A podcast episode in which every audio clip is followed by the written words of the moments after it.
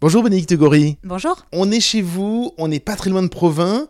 Vous avez créé une société qui s'appelle Le Jardin et la Recette. Il y a un jeu de mots, c'est Le Jardin et la Recette. Ça peut- Il y a le S qui est entre parenthèses. Ça veut dire qu'on peut dire et ET ou et EST parce que Le Jardin et la Recette parce que vous faites des petits bocaux avec plein de petites poudres, plein de petites choses, etc. À partir à la fois de ce que vous, vous avez dans votre jardin, j'imagine que ça a démarré comme ça, mais aussi de jardiniers adhérents qui vont vous proposer leurs herbes et différentes choses. Racontez-nous un petit peu. Oui, exactement. On a 350 jardiniers aujourd'hui qui sont des adhérents qu'on a sélectionnés et qui nous vendent les récoltes de leur jardin et en particulier leurs plantes sauvages. Avec ces ingrédients du jardin, on fabrique des épices, condiments et aides culinaires qui sont séchés. Et ce sont donc effectivement des petites poudres euh, très concentrées en goût qui vont aromatiser le plat du quotidien. Euh, donc vraiment l'assiette qui passe de l'état nature à euh, l'état qui a du goût, qui a des nutriments, vraiment en un saupoudrage d'une petite cuillère à café. Prendre par exemple, tiens, il y a un pesto sec, ortie et carottes. Qu'est-ce qu'il y a dedans? Alors ça c'est ça c'est c'est un de nos, nos coups de cœur, le pesto sec ortie carotte. Donc ce sont des, des légumes là ortie carotte, un peu d'ail, un peu d'oignon qui sont séchés à basse température. On a juste un petit filet d'huile d'olive, une pincée de sel et on va pouvoir utiliser ce pesto sec à peu près partout dans une salade, dans une quiche, dans une omelette, euh, euh, dans une poêlée. Juste une cuillère à café va venir aromatiser son assiette euh, classique. C'est vous qui créez les recettes? Euh, oui, avec Aurélie, mon associé, on co-crée les recettes euh, avec l'envie de proposer des produits qui sont sains. Donc, il y a généralement très peu de sel. Euh, S'il y a des matières grasses, c'est de l'huile d'olive locale, pas pas d'huile hydrogénée.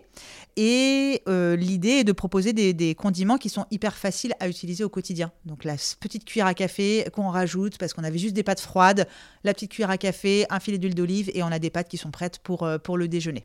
Ensuite, alors qu'est-ce que je vois Je vois un, bouillon. Donc vous avez créé un bouillon. C'est vrai qu'on on a l'habitude, on va en supermarché, on, va en magasin bio et on achète un petit bouillon cube. Et vous, vous avez donc, on a un petit pot, on ouvre, là aussi il y a une poudre, et en fait ça va être le bouillon. Com- comment vous avez créé, un, ce bouillon, et deux, euh, qu'est-ce qu'il y a dedans? Racontez-nous.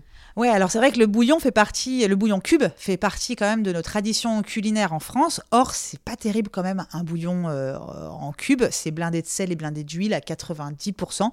Donc ça n'a pas beaucoup d'intérêt nutritionnel ni de goût finalement. Donc nous, on a travaillé à l'inverse en proposant plutôt 80 à 90% de légumes et d'aromates dans nos préparations qui sont 100% locales. Et celui-ci, il est assez amusant. Il s'appelle le bouillon d'ailleurs Médici, euh, puisqu'on montre à travers ce produit qu'on peut retrouver des saveurs très exotiques à travers ce qu'on a dans le jardin. Et là, si on met son nez dedans, on retrouve des odeurs de curry. On est à la fois un peu parti en Asie ou au Moyen-Orient. On peut avoir un plat qui va se rapprocher des Caraïbes finalement avec ce bouillon, euh, alors qu'on est 100% local. Comment vous faites justement pour être 100% local? Vous tombez par hasard sur une plante dans votre jardin ou dans le jardin justement des jardiniers adhérents et vous dites tiens ça fait penser un peu à du curry et à partir de là la recette se crée c'est ça? C'est un peu dans ce sens-là, oui. oui. Euh, on trouve. euh, alors, on fait pas forcément un rapprochement avec quelque chose d'existant. On essaye d'évaluer la matière telle qu'elle est. Euh, c'est effectivement un processus de création euh, par itération. On essaye, on, on regarde, on sent, on goûte, on fait goûter. Alors vous avez aussi un gomasio sarrasin figue et ortie. D'habitude le gomasio ce sont des graines de sésame et du sel qui sont broyées. Oui, alors c'est un peu pirate parce que gomasio veut dire littéralement sésame en japonais, hein, euh, sésame sel. Donc on est, euh, on est un peu pirate, on est un peu sorti euh, des, des- sentiers, mais on a des amis japonais qui nous ont dit qu'on pouvait, on pouvait se le permettre finalement. Donc c'est le geste du gomasio, c'est ce saupoudrage à la japonaise dans lequel on a finalement rajouté des graines qui sont locales. Là on a du sarrasin, ça peut être du quinoa grillé, on peut être sur des graines de tournesol, et ensuite on va rajouter des saveurs parce que finalement ce gomasio traditionnel il est un peu ennuyant, c'est sésame sel. Nous, on, voilà, on va avec euh, de l'oignon, de l'ortie, euh, de la reine des prés dans le gomasio 100% d'ici pour vraiment ramener du goût. Merci Bénédicte de Gory. Merci.